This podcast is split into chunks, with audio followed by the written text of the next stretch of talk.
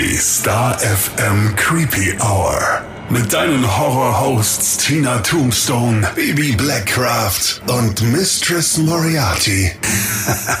Willkommen. Ja, schönen guten Tag und willkommen in der Creepy Hour. Ich hoffe, dass heute ganz viele eingeschaltet haben, weil heute wird es richtig creepy. Ja, aber hallo. Und ich habe gesehen, Bibi, du hast doch schon einige Bilder vorbereitet und Infos, bergeweise Zettel.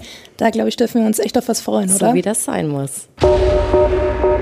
Warnhinweis. Der nachfolgende Podcast beinhaltet Themen wie Mord, Gewalt und Sexualverbrechen und ist deshalb für Zuhörer unter 18 Jahren nicht geeignet. Der Inhalt könnte Zuhörer und Zuhörerinnen verstören oder triggern.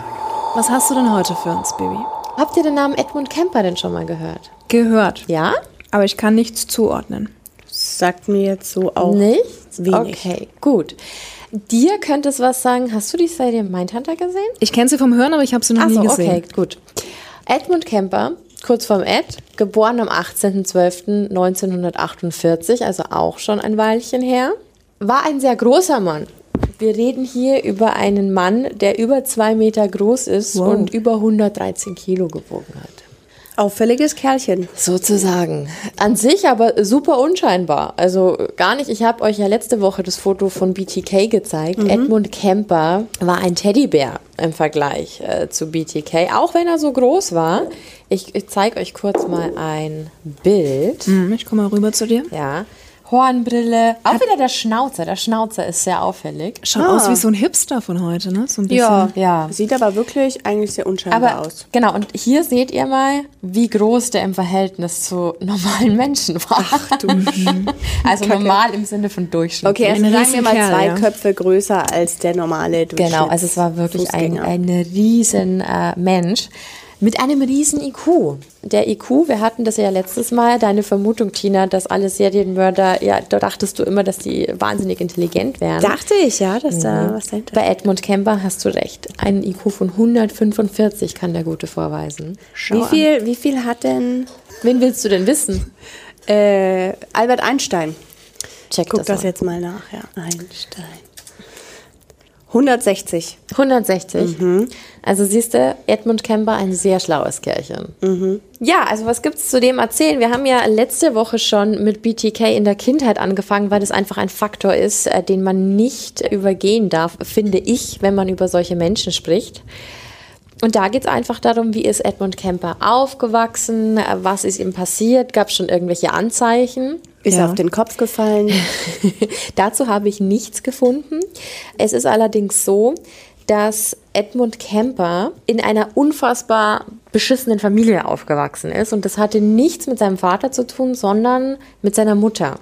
Seine Mutter, Clarnell, war zuerst mit seinem Vater zusammen. Die haben ihn und noch zwei Töchter zur Welt gebracht.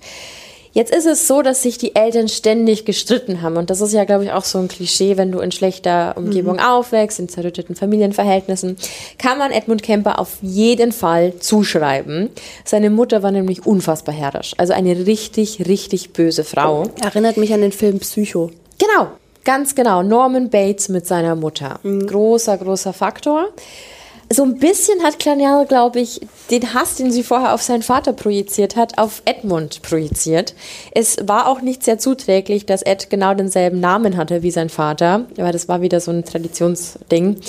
Edmund Emil Kemper Jr., Senior, ne? also geht, geht weiter.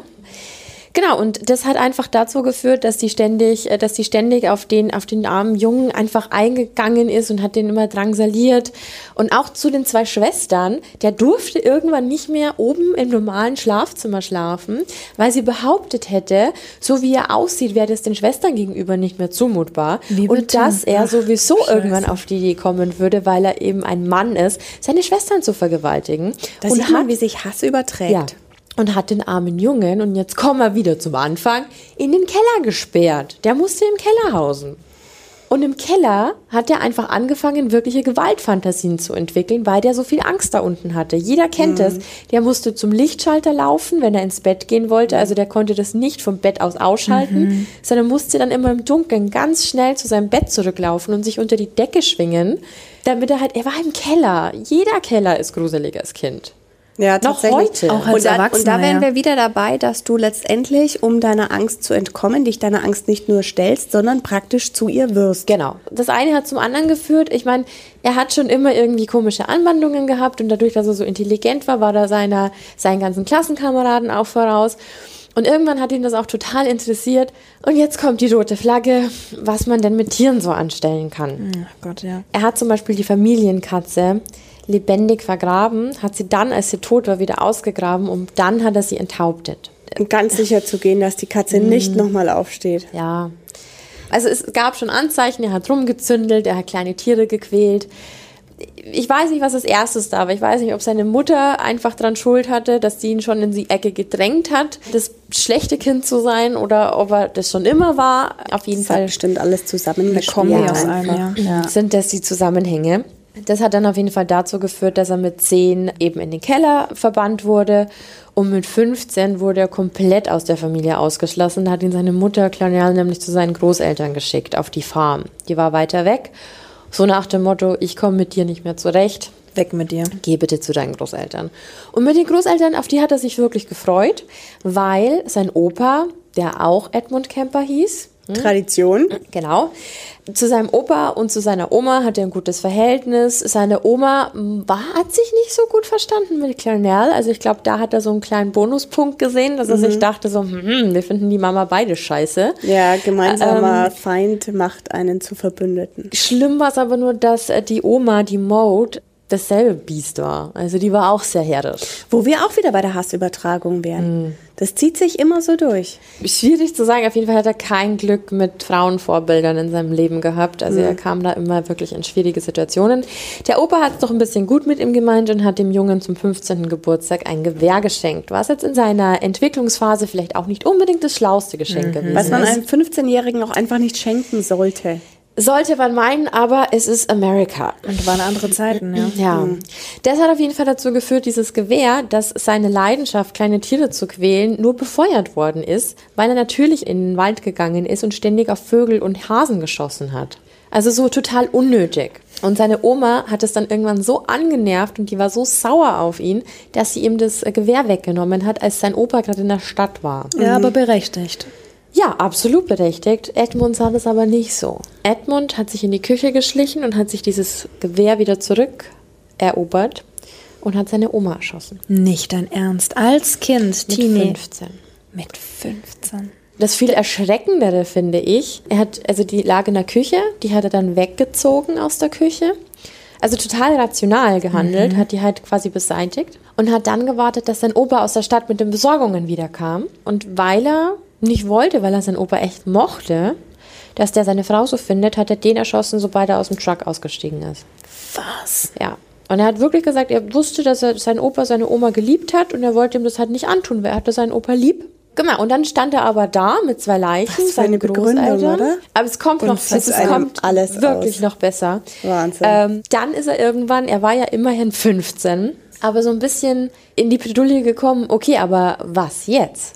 Ich habe gerade meine Großeltern erschossen, die quasi für mich gesorgt haben. Ich bin mitten im Nirgendwo. Was mache ich denn jetzt? Und was macht er aus seiner Verzweiflung raus? Er ruft seine Mutter an, weil das die ich nächste hatte schon gehofft, sich selbst erschießen. Verbündete war. Nee. Dann wäre es ja langweilig. Wäre es jetzt rum. Und auf jeden Fall Also er hat, äh, nein, er hat seine Mutter angerufen, weil die jetzt sein Ausweg war, obwohl die ihn so scheiße was heißt Ausweg? Aber ich glaube, wenn du halt sonst, also er ist ja immer noch ein Kind. Also, Keine Kohle, nichts zu essen, bleibt dir nur die Mutter und dann übrig. hast du nur noch deine Mutter. Den Der Vater- Vater, war weg. Ach so. Den hat die Clarnell ja in die Flucht geschlagen. Von daher, ja, hat er die angerufen. Und Clarnell hat, glaube ich, den ersten vernünftigen Satz zu ihrem Sohn gesagt. Sie hat gesagt, okay, du musst dich jetzt stellen, du musst die Polizei anrufen. Das hat er dann auch getan. Die Polizei kam und haben auch schon vorsorglich einen Jugendarbeiter mitgenommen. Also für damalige Zeit war das schon gut eigentlich, wie die das behandelt haben. War 1963, war schon gut. Ähm, Und als der Jugend, also vom Jugendamt der Berater eben gefragt hat, so, warum hast du das denn gemacht? Meinte er, also er hat das dann erklärt, warum er den Opa erschossen hat. Und bei der Oma hat er gemeint, er wollte schon immer wissen, wie das ist, wenn man Menschen umbringt. Also total emotionslos. So ist er war, war nur um den Opa traurig. So, aber war halt okay. Hat er halt jetzt ausprobiert und hat er jetzt. Als wäre es nichts. So nach dem Motto, ich hätte heute mal gern. Er war super entspannt, und hat es eben erklärt. Daraufhin ist Edmund Kemper dann eben in eine äh, Hochsicherheitsbesserungsanstalt eingeliefert worden, also nicht in ein normales Gefängnis. Atascadero State Hospital hieß es für geisteskranke Straftäter. Also es ist ja schon mal besser, wie wenn man ihn jetzt einfach in ein normales äh, Gefängnis einsperrt Wollte und darauf wartet, dass irgendwas besser wird. Und da wurden halt auch Tests mit ihm gemacht. Da wurde er überprüft. Es gibt auch verschiedene Fragebögen und Tests, damit die halt auch eine Diagnose stellen können. Und Diagnose, die Diagnose lautete irgendwann passiv-aggressive Persönlichkeit und paranoide Schizophrenie. Ist jetzt auch was, was nicht so unbekannt Klingt ja ist. auch schizophren, muss man mal sagen. Ich Aber er war halt auch komisch. sehr klug und ich glaube, er wusste schon, wie er sich verkaufen musste. Dass ihm da nichts mhm. Weil das, zugetragen das wird. Ding ist dann nämlich, dass er äh, in der Inhaftierung 28 psychologische Tests machen musste. Also immer wieder. Und der hat die samt richtige Antworten in dieser Zeit auswendig gelernt, als er da drin war. Aber woher weiß er denn, was die richtigen Naja, du Antworten kriegst, sind? ja, du kriegst es ja raus. Der hat ja ganz genau gewusst, was er sagen muss. Wir positive Reaktionen auf seine Aussage. Das, du weißt ja auch, wenn du jetzt irgendwie, wenn du Scheiße baust und jemand macht dich darauf aufmerksam und nagelt dich fest, weißt du, dass du besser aus der Situation rauskommen würdest, wenn du sagst, ja, es tut mir total leid, ich weiß, ich habe einen Fehler gemacht, weil Menschen so ticken.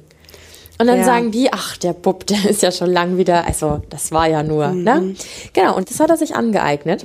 Und jetzt ratet mal, also das Ganze war 1963, als er so den ersten Doppelmord begangen hat. Wahnsinn. Und 1969, also sechs Jahre später, nach dem Doppelmord, hat ihm seine Mutter zur vorzeitigen Entlassung verholfen. Die hat da drauf gepocht und die hat gesagt, ihr Sohn muss da raus. Da war er dann Anfang 20, gell? Und Wieso? Das ist mir unbegreiflich. Sie sperrt ihn in den Keller, entfernt ihn von den Schwestern, schickt ihn zu den Großeltern. Ja. Warum sollte sie ihn jetzt da rausholen? Keine Ahnung. Auf jeden Fall war er 21. 21 sauber, ist Jahre, das heißt in Amerika volljährig. Ne? Er musste dann zwar noch ein Jahr in der Vollzugsanstalt äh, absitzen, quasi so als Auflage. Und die Staatsanwaltschaft war auch total dagegen. Also jeder war eigentlich dagegen. Aber er hat es wirklich, also beziehungsweise seine Mutter hat es geschafft, die so zu überzeugen und hat dann gesagt, bringt doch Edmund bitte in ein stabiles Umfeld. Lasst ihn doch bitte wieder bei mir einziehen. Ich kümmere mich um den Jungen. Hat ja beim ersten Mal schon so Stabiles wunderbar Umfeld. funktioniert. Mhm. Wer es glaubt, ja. Und natürlich, seine Mutter, die ist nach Santa Cruz äh, gezogen. Wenn ihr euch so ein bisschen an der Westküste auskennt, äh, Santa Cruz ist so ein bisschen unter San Francisco. Super schön, liegt an der Einser, an dem Highway und du fährst quasi direkt am Meer entlang. Wunderschöne Strecke. Und die ist er, der hat es geliebt, sich in sein Auto zu setzen und die Straßen hoch und runter zu fahren. Es ist wirklich, ich wollte da auch Urlaub machen dieses Jahr, wenn Corona nicht dazwischen gekommen wäre. Wäre in Santa Cruz gewesen, ich hätte mir alle Gedenkstätten angeschaut, wenn mich das wirklich interessiert hätte. War einfach die Zeit, dass man zum Beispiel auch Tramper und sowas mitnimmt. Also damit man sich mal so vorstellen kann, in welcher Zeit er da überhaupt, in welcher Love Zeit und er unterwegs war. Genau, Hippie-Bewegung war ganz groß, ein ganz großes Thema. Auf jeden Fall hat er mit seiner Mutter in Santa Cruz gelebt. Sie hat in der University of California gearbeitet. Im Sekretariat hat er dort einfach ausgeholfen und hat sich um den Papierkram gekümmert. Hatte dann auch zur Folge, dass Edmund einen Parkausweis von der Universität bekommen hat, weil seine Mutter, also der hat oft seine Mutter gefahren und er hatte im, im Auto einen Ausweis von dieser Universität, was ihn für andere einfach zum Studenten gemacht hat. War er ja aber nicht. Ne? Es war ein Doppelmörder, der gerade äh, sieben Jahre seines Lebens im Vollzug verbracht hat. Wusste aber keiner. Ich ahne Schlimmes. Ja, und als er bei seiner Mutter gelebt hat, ist es natürlich genauso, Überraschung, Überraschung, weitergegangen, äh, wie es aufgehört hat Also sie haben damals. dauernd gestritten. Sie hat ihn nur schikaniert die ganze Zeit. Genau, und deswegen hat er sich dann irgendwann gedacht, ich weiß auch nicht, wieso das erlaubt war. Ich dachte eigentlich, dass es Auflage des Gerichts war, dass er bei seiner Mutter lebt, aber er durfte ausziehen. Er ist in seine erste eigene Wohnung gezogen und wir alle wissen, dass es eine tolle Zeit ist. Also man hat das erste Mal irgendwie so sein Reich und, und man kann sich ausbreiten, man kann machen. Und jetzt stell dir mal vor, du hattest sonst immer eine Mutter im Nacken, die dir alles verboten hat, die alles kommentiert hat. Muss für ihn ja voll die Erlösung gewesen sein. Gesundheit. Musst du Ich hab's mir verkniffen, ich hab's mir verkniffen. ist ungesund, du musst es rauslassen. Ich nies doch jetzt nicht volle Kanne ins Mikro rein, wenn wir gerade äh, über die spannende Geschichte hören. Ja. ja, aber er hat es total gefeiert, dass er in seiner eigenen Wohnung Genau. Und da hat er dann auch angefangen, auf einmal viel pornografische Literatur zu lesen. Mhm. Ja, so eine Junggesellenbude halt. Ne? Also ich würde jetzt gar nicht mal sagen, dass es so abnormal war. Der hat halt einfach seine Zeit genossen. Das Krasseste ist, er war ja dann quasi fertig mit, mit Schule und allem drum und dran, hatte einen super krassen IQ. Der wollte ja irgendwann auch mal irgendwer werden. Also der wollte irgendwie ins Berufsleben einsteigen. Hat dann einen Community College Abschluss gemacht. Das ist nicht so, wie wenn du bei uns studierst und einen richtigen Abschluss hast, sondern eher so Abendschule. Ne? Also halt so ein bisschen und er hat sich halt super leicht damit getan. Das war ein Kinderspiel für ihn, weil er einfach so intelligent war. Also hat er den Abschluss noch in der Tasche. Und wisst ihr, was er unbedingt werden wollte, was sein ganz, ganz großes berufliches Ziel war? Frauenarzt. Nein, Nicht Jäger. Polizist. Ach, schau an. Er wollte unbedingt Polizist werden. Und jetzt sagt ihr beide mir bitte mal, was eine logische Erklärung war, warum man Edmund Kemper nicht bei der Polizei hätte einstellen sollen. Sein Vorstrafenregister. Ja, Missy, du so? Ja, klar, das Gleiche. Nee, er wurde abgelehnt, weil er zu groß für die Polizeiuniform war. Was? Das ist so Das lächerlich. ist so witzig, weil ich wollte mal ein Praktikum bei der Polizei machen. In der 10. Klasse muss man es ja von der Schule Ja. aus machen. Ich war ein Zentimeter zu klein. Ich bin 1,64 und damals hieß es, ich müsse 1,65 sein zu der Zeit. ist ich weiß nicht, ob unfassbar, das oder? heute auch noch so Vor ist. allem unfassbar. schau dir mal so viele Polizisten an, die können nicht mal 10 Meter Ja. rennen, ohne dass sie völlig fertig mit Ja. der Welt sind. Aber gut.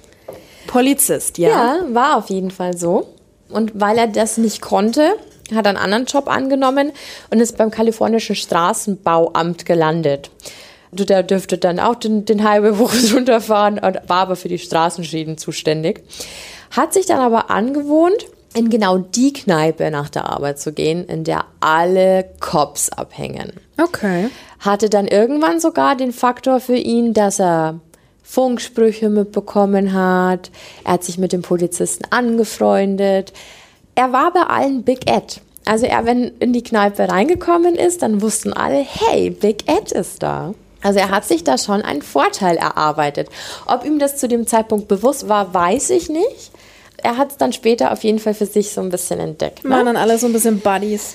Genau, sie waren Buddies, er wusste, wie, wie die Schichten sind, er wusste, wer in welchem County eingesetzt ist. Also er, er wusste einfach, er war Teil davon. Nicht blöd, ja. Genau, und alle im Nachhinein haben dann auch gemeint, auch er war immer so nett. Er war, er hatte diesen Teddybär-Faktor einfach. Und er hat bei den Cops gezogen. Das hat wunderbar funktioniert. Und das hat dann dazu geführt, dass er tatsächlich 1972 die erste schöne Frau ermordet hat, die ihm begegnet ist. Und das ist aber ein Punkt, beziehungsweise eine Leiche, die nie gefunden wurde. Das hat er erst später angegeben. Das ist eine sehr interessante Geschichte, weil er sagt, er, hat, er war bei seiner Mutter zu Besuch. Ich weiß auch nicht, warum er diese Frau immer noch besucht hatte. Und die hat zu ihm immer gesagt, so, du brauchst die Mädchen auf dem Campus und in der Universität überhaupt nicht angucken, weil so eine wirst du sowieso nie bekommen. Oh Gott, was Geil, für eine, so eine Mutter. Mutter, Hammer. Mein Gott. Und daraufhin ist er so frustriert gewesen und ist rausgegangen und hat sich ein schönes Mädchen, auch hier, BTK, erinnert ihr euch? Er Ja. wollte schöne Mädchen umbringen. Hat sich eine gesucht und hat die wohl geschändet und zerstückelt und die dann aber eben überall am Meer verteilt. Und es wurde nie eine Leiche gefunden. Es gab nie eine Vermisstenanzeige, die das in irgendeiner Art und Weise bestätigen könnte. Aber er hat später gesagt, er hat, er hat es gemacht. Also kommen wir jetzt einfach mal zu einem Mord, den man ihm nachweisen konnte. Und es war am 7. Mai 1972, also wirklich nicht lange nachdem er angeblich ja das erste Mal gemordet hat. Und da hat er was gemacht, was für die Zeit total, das war eigentlich total krass, dass er was angegriffen hat, was früher in, in dieser Zeit so beliebt war. Und zwar hat er sich zwei Tramperinnen ausgesucht. Junge Tramperinnen, die er der Hippie-Bewegung zugeordnet hat. Und weil es eben früher so war, so wie du vorher gesagt hast, freie Liebe und man ist unterwegs. Alle und, haben sich lieb. Genau.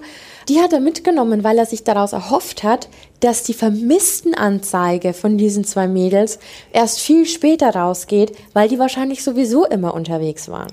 Ja, macht Sinn. Also total halt ausgesucht und es war auch nicht auffällig, weil er ja früher schon immer die Highways hoch und runter gefahren ist. Ja. Also er hat sich eigentlich mit nix verdächtig gemacht. Er hat sie vergewaltigt und er hat beide umgebracht und beide waren zum Zeitpunkt des Mordes 18 Jahre alt. Also die ersten zwei Opfer, die man so quasi identifizieren konnte, 18 Jahre alt. Dann ging es weiter im September, noch im selben Jahr. Also es liegen wirklich nicht viele Monate dazwischen. Das eine war Mai, jetzt sind wir im September. Hat eine 15-jährige Highschool-Schülerin gewürgt bis zur Bewusstlosigkeit, vergewaltigt und dann getötet. Also mir kommt so vor, wenn man die, die Morde so liest, es wird immer brutaler. Also am Anfang war es, glaube ich, so, okay, ich muss das jetzt erstmal austesten, ich muss mal gucken, wie das funktioniert. Und dann auch, dass es eine 15-Jährige war. Also es war, war wirklich heftig. Und dann ging es von September auf Januar. Da hat er dann wieder ein Opfer gefunden. Eine 19-jährige Schülerin direkt aus Santa Cruz, also auch wieder genau in seinem Eck, also Ja. da, wo er lebt. Und das war sehr seltsam, weil normalerweise töten Mörder, wir haben es bei BTK gewusst, er hat immer gewürgt, immer auf die gleiche Art und Weise, aber die Schülerin hat er mit einer neu erworbenen Waffe umgebracht. Und zwar? Den musste er halt testen. Genau, also er hat einfach geschossen. Ah, Er okay. also nichts Typisches dafür, was er sonst immer gemacht hat, sondern er hat sie einfach erschossen. Aber wie früher schon, ne? Mhm. Aber jetzt kommt eine sehr pikante Stelle. Er hat genau dasselbe gemacht, wie er angeblich bei der ersten schon gemacht hat. Er hat die Leiche zerstückelt. Und er hat Teile der Leiche ins Meer geworfen und den Kopf hat er in seinen Kofferraum gepackt. Den Kopf der Leiche. Hat er in seinem Auto bis zu sich nach Hause gefahren und ist dann noch weiter zu seiner Mutter und hat den Kopf der Leiche unter dem Fenster seiner Mutter vergraben, weil, Aussage von ihm, er wusste ja, wie sehr sie es mochte, dass Leute zu ihr aufsehen. Ach du Scheiße. Mhm. Er hat seine Trophäe noch mit ihr geteilt. Ich frage mich, was da in ihm vorgeht, weil er kann doch seine Mutter nicht mehr geliebt haben. Oder in welchem Zusammenhang würde er ihr sowas erweisen? Ja, Ich vielleicht haben wir da wieder das Schizophrene. Und vielleicht trotzdem ja nach der Anerkennung der Mutter streben und das in irgendeiner verqueren Art und Weise irgendwie als anerkennend werten. Ich glaube auch, also unabhängig davon, dass ich mich jetzt auf dem Gebiet nicht auskenne, so, aber ich kann mir vorstellen, wenn du schwierige Eltern hast und die auch ganz fies zu dir sind, dass du trotz allem als Kind immer hoffst Ja. und nach so vielen Enttäuschungen trotzdem noch so dieses Fünkchen Hoffnung hast. Immer nach der Anerkennung deiner Eltern Vielleicht strebst. deswegen. Aber Vielleicht gruselig. war er auch einfach nur so klug und hat es so formuliert. Und wolltest dir unterjubeln, dass man denkt, nee, sondern vielleicht hat er so vor der Polizei formuliert, dass er halt noch als ge- geisteskrank durchgeht sozusagen. vielleicht. Schlau war er. Ah ja, ja. aber stellt euch mal vor, ihr habt guckt aus dem Fenster und Na, ahnt nichts danke. Böses und dann ist da ein Schädel unter eurem Fenster. Aber ich dachte, er hat ihn verbuddelt. Das siehst du ja. Ja, gar ja, nicht. natürlich, aber es ist trotzdem eine gruselige Dann willst du Vorstellung. neue Blumen anpflanzen und hast plötzlich Haare in der Hand. Ja, nee. Gottes Willen. Eklig. Ja, auf jeden Fall war das im Januar 1973 und im Februar hat er dann nochmal weitergemacht. Und ich habe euch doch vorher erzählt, dass er diesen Ausweis im Auto hat. Also, Ja, ja. dass er als Student durchgegangen Ja, ja, ist. genau. Also, er war ja Mitte 20. Also, es hat nichts darauf hingedeutet, dass äh, der da nicht, dass der fehl am Platz war. Ja, ist ja gar nicht aufgefallen. Genau, er ist einfach nicht aufgefallen. Auch wenn er groß war, aber er hat halt gewirkt wie ein Student. Und das hat er ausgenutzt und hat sich zwei Opfer ausgesucht auf dem Campus abends, hat die beide angeschossen. Warum diese Schüsse auch niemand gehört hat, ist mir rätselhaft. Als hatte er dann immer eine Pistole bei sich. Da hat er eine Pistole dabei, hat er ja quasi da beim ersten Mal auch schon gemacht. Und dann war der so kackendreist und hat die in sein Auto gepackt und die mussten immer an so einer Schranke vorbei. Also Campus Security. Die haben reingeguckt und er meinte, "Ach, ich bringe nur die zwei Schnapsleichen nach Hause. Haha. Und die waren angeschossen, die zwei Mädels. Das die ist waren so nicht heftig. betrunken. Und stell dir vor, du bist im Delirium und bist angeschossen und du siehst, jetzt kommt Hilfe. Ja. Und kannst nichts machen. Ne? Und die winken dich durch. Mhm. Was muss denn da in dir vorgehen? Ja, ver Vor verlierst wie du den geschickt- Glauben an die Menschheit. Wie ja. geschickt hat er die denn dann angeschossen, frage ich mich. Ich wüsste gar nicht, wie man einen Menschen anschießt, dass der in einem Deliriumszustand ist, dass ich die irgendwo Das durchschleusen kann, aber gefragt. trotzdem nicht tot sind. Ja, und vor allem, dass du dann nicht um Hilfe schreist, oder? Also, Genau. ja, ganz seltsam, ganz seltsam. Also da muss er sich ja anatomisches Wissen angeeignet haben Wie vorher. gesagt, er war sehr klug. und noch dazu genau geschossen haben. Also krass. Aber zur Anatomie und was er mit welchem Körper machen kann, komme ich gleich noch. Also das waren die letzten zwei Opfer, weiblich 21 und 23 Studentinnen. Und jetzt kommen wir zu dem Mord, den wir doch alle erwarten, oder? Was erwartet ihr, dass jetzt passiert? Irgendwie warte ich darauf, dass er seine Mutter killt. Bingo. Genau. Und das hat er nämlich am Karfreitag. 1973 dann auch getan. Also das heißt, äh, der, der, der vorliegende Mord war am 5. Februar, ein, zwei Monate, je nachdem. Ganz schön fleißig, ha? Ich glaube nicht, dass es geplant hat. Aber er war bei seiner Mutter wieder zu Besuch. Und wie gesagt, ich weiß immer noch nicht, warum er immer wieder zu dieser Frau zurückgegangen ist. Und er war mit einem Taschenmesser, das er immer einstecken hatte, und einem Hammer bewaffnet. Einem Hammer. Ja, hat gewartet, bis die Clarnell schlafen gegangen ist. Also er hatte da wohl auch immer noch ein Zimmer. Ist einmal an ihrem Zimmer vorbeigegangen, um zu gucken, ob sie schon schläft. Das hat sie mitbekommen, hat ihn wieder angemault. Quasi, ob er nichts Besseres zu tun hätte. Dann hat er wieder gewartet. Dann ist er ins Zimmer rein und hat ihr mit dem Hammer den Schädel eingeschlagen und mit dem Messer den Kopf abgetrennt. Ja, er hat Die ganze Frust der Jugend rausgelassen. Mit jedem Ja, einzelnen Schlag. Und er hat den, also er, er hat nie genau gesagt, was er gemacht hat, aber er hat gesagt, er hat den Kopf seiner Mutter geschändet. Dann kann man sich schon vorstellen, was er damit gemacht Ich denke hat. auch. Ich denke auch. Und das Krasseste an der ganzen Geschichte ist, er hat ihr den Kehlkopf rausgerissen und hat diesen Kehlkopf in die Spüle gedrückt, dass der quasi in der Kanalisation landet. Nein. Und wenn man sich jetzt mal überlegt, was ein Kehlkopf für eine Bedeutung hat, Ja, macht total Sinn, weil das ist das, womit sie ihn sein ganzes Leben lang runtergemacht hat. Genau. Er nimmt ihr ihre Waffe. Genau. Und darf ich euch kurz erzählen, was er, also was er da für eine Aussage getroffen hat? Ich, ich sage es kurz auf Englisch und dann auf Deutsch. Aber ich finde, es hat so viel Aussagekraft und auf Englisch finde ich es noch viel besser. That seemed appropriate as much as she'd bitched and screamed and yelled at me over so many years. Also das erschien mir angemessen, nachdem sie mich so viele Jahre angemeckert, angeschrien und angebrüllt hat. Und nicht, dass es irgendein Mensch auf dieser Welt verdient hätte. Nein, nein, nein. Aber das macht für mich noch am meisten Sinn. Mhm. Ja, das hätte er, wenn er das von Anfang an gemacht hätte, wer weiß, wie viele Schäden erspart geblieben Ja. wären. Aber das hat nicht gereicht. Er ist erstmal nach draußen gegangen, als er diese Tat verbracht hat. Und ist in das Wirtshaus gegangen, mit dem er immer mit den Cops. Bei den Polizisten? Ja. Hat er erstmal mit den Polizisten angestoßen. Er hat erstmal Krass. eingehoben. Er hat erstmal eingehoben Heftig. und am nächsten Tag war er dann irgendwie so hyped und so. Aber ganz kurz, wo war der Körper? Ja, der lag da halt noch im Ach Bett. so, hat er, okay, alles noch liegen lassen. Genau. Und am nächsten Morgen, als er dann wieder nach Hause gegangen ist, also zu seiner Mutter nach Hause, hat er die beste Freundin seiner Mutter angerufen, weil die saßen oft, also ich, nur damit man sich dieses Szenario mal vorstellen kann, äh, ganz oft am Küchentisch und haben den Jungen ausgerichtet. Also das heißt, wenn deine Mutter schon boshaft zu dir war, war da noch, noch so eine alte, schrullige Tante, an die mitgeschimpft hat. Und die, das hat ihn so aufgeregt, dass sie da war, Sally hieß die, die hat er angerufen und hat gemeint, du musst vorbeikommen, ich will noch eine Party für meine Mutter planen. Und sobald den ersten Fuß über die Türschwelle gesetzt hat, hat er der Schuss Genick gebrochen gehabt. Also der. Und es ist, überleg dir mal, welchen Kraftaufwand du dafür brauchst. Oder vielleicht Technik, I don't know. Ja, wenn das so ein Bär war. Eben. Auf jeden Fall hat er die dann auch noch umgebracht. Das war dann der Ostersonntag. Dann ist er ins Auto gestiegen mit der Kreditkarte von ihr, von seiner Mutter und ist einfach losgefahren, weil fahren, wissen wir, war sein Hat ihm Ding. gefallen, ja. Genau. Und dann irgendwann ist er an eine Telefonzelle, das war ja bei BTK auch schon. Er ist an die Telefonzelle und hat an der örtlichen Polizei angerufen und die alle, hey Ed, man kennt sich ja. Ja, na klar. Ja, und dann hat er gesagt, hey Leute, passt auf. Ich habe meine Mutter gerade umgebracht und ich bin der Typ, den ihr schon seit, seit Monaten sucht. Und weißt du, was die gemacht haben? Wisst ihr das? Wahrscheinlich gelacht und es als Scherz genommen. Ganz genau. Und die haben wieder aufgelegt.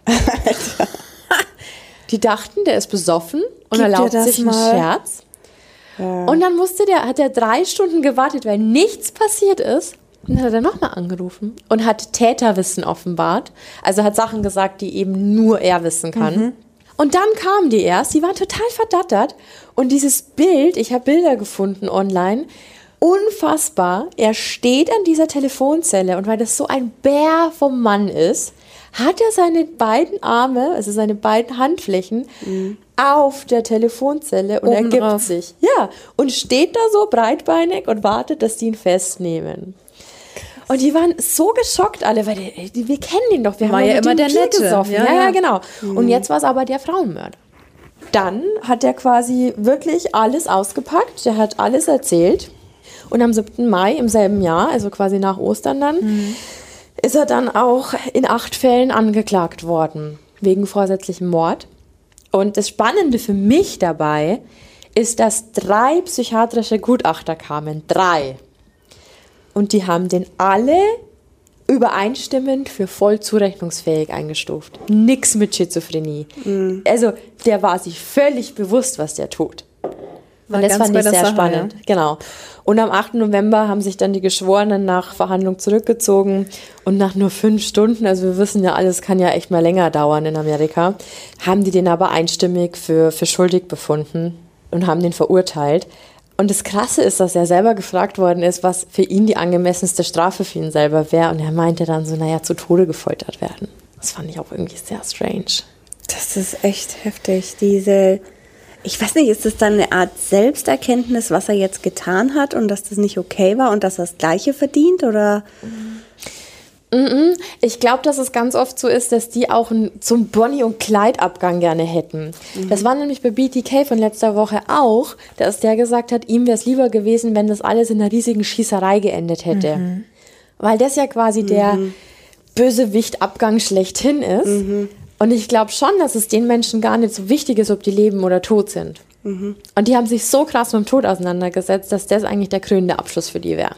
Auf jeden Fall Edmund Kemper lebenslang, kommt nie wieder raus. Lebt immer noch, wurde auch nochmal abgelehnt, dass er, es gibt ja immer wieder die Möglichkeit, da Berufung einzulegen und dann nochmal nachzufragen, ob man vielleicht doch eher raus kann.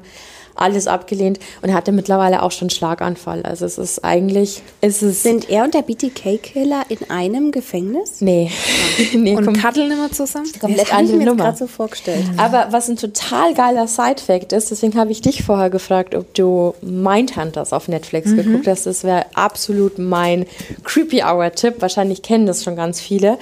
In der Zeit, in der Edmund Kemper schon verwahrt war, Ja. haben ihn zwei Herrschaften vom FBI aufgesucht. Und zwar Robert Ressler und John Douglas. Und es waren die ersten zwei Profiler. Erinnert ihr euch? Ich habe doch schon drüber geredet. Profilen war ganz neu als BTK und so.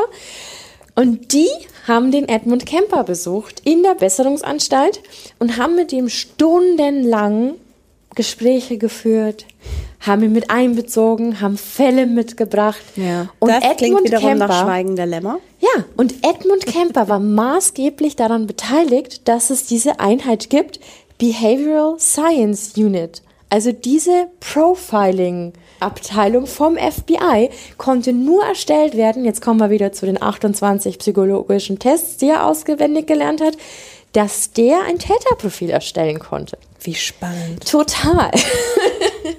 Deswegen Mindhunter muss ich noch angucken. Ja, und guckt mal, und da ergibt sich auch wieder meine Statistik, dass in den 70ern so viele Mordfälle über Serien quasi sich erstreckt haben und das dann quasi Serienverbrecher waren und auch Serienkiller. Und jetzt sage ich euch Namen: Ted Bundy, John Wayne Gacy, Son of Sam, BTK. Steht hier auf meinem Zettel. Alles in den 70ern. Hat alles da angefangen. Und seitdem gibt es Profiler. Das war Ja, meine und dann Geschichte. fragt man sich, ob deswegen das dann ähm, abgenommen hat mit den Serienkillern, wegen dem Profiler. Ich glaube, dass die DNA-Proben und das alles ja unfassbar viel dazu beiträgt, dass sowas ja gar nicht erst zu Serien kommt. Dass die schon vorher gefunden werden, Ja. dass es nicht so sein kann wie beim BTK-Killer, dass der Du kannst- einfach mit dem ganzen Zeug davonkommt. Genau, du kannst anstellt. heute keinen Samen finden und dann den nicht irgendwo, also Ja. wenn es ein Straftäter ist, dann ist der irgendwo hinterlegt. Aber spannend auch, dass du gerade Ted Bundy mit aufgezählt hast. Ich habe ihn vor Augen mit, mit seiner Fliege und seinem Grinsen. Da müssen wir auch mal anders nochmal drüber reden. Unbedingt. Also es gibt noch ganz, ganz viele spannende Fälle. Können wir dann beim nächsten Mal Mhm. behandeln. Weil Ted Bundy zum Beispiel sagt mir gerade nichts, ich kenne nur Al Bundy. Da. Knapp daneben. Ted Bundy gab es auch. Ich weiß nicht, ob die immer noch verfügbar ist auf Netflix. Auch Ja, die Doku. gibt's. Sehr empfehlenswert. Schwere Kost, aber spannend gemacht. Auch ein absoluter Frauenhasser. Oh, war ja. Mhm. Ich sehe schon, ich muss noch einiges nachholen. Aber ich muss damit ein bisschen vorsichtig dosieren, glaube ich, weil das bereitet mir schon auch schon mm, ein Unbehagen in der Nacht. Ja, aber ich finde es ganz spannend, weil man so anfängt, Leute anders zu sehen und vielleicht so ein bisschen zu analysieren. Ich würde mit euch wirklich ganz gerne noch irgendwann über den die Charaktereigenschaften eines Psychopathen sprechen, was das überhaupt ausmacht. Ja, sehr gerne. Ja, können wir das nicht nächstes Mal machen, bevor wir Ted Bundy behandeln? das machen wir. Dass wir das Neugelernte gleich anwenden können. Genau, dann kannst du. Ja.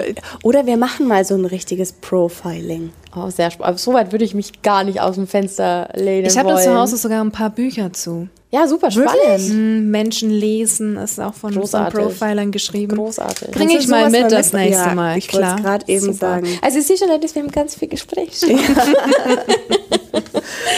Schön, dass wieder alle eingeschaltet haben. Vielen Dank und bis zum nächsten Mal. Ja, und nimm dich vor Männern in Acht, die Probleme mit ihren Müttern haben. Und nicht bei Tramp, also nicht trampen, nicht bei Fremden mitfahren. Nein. Und immer den Dachboden und den Keller checken. Und den Schlüssel zwischen den Fingern stecken haben. Ja, Vorsicht ist besser als Nachsicht. Ja, genau. Diese ganzen Regeln. Stay safe. Adios.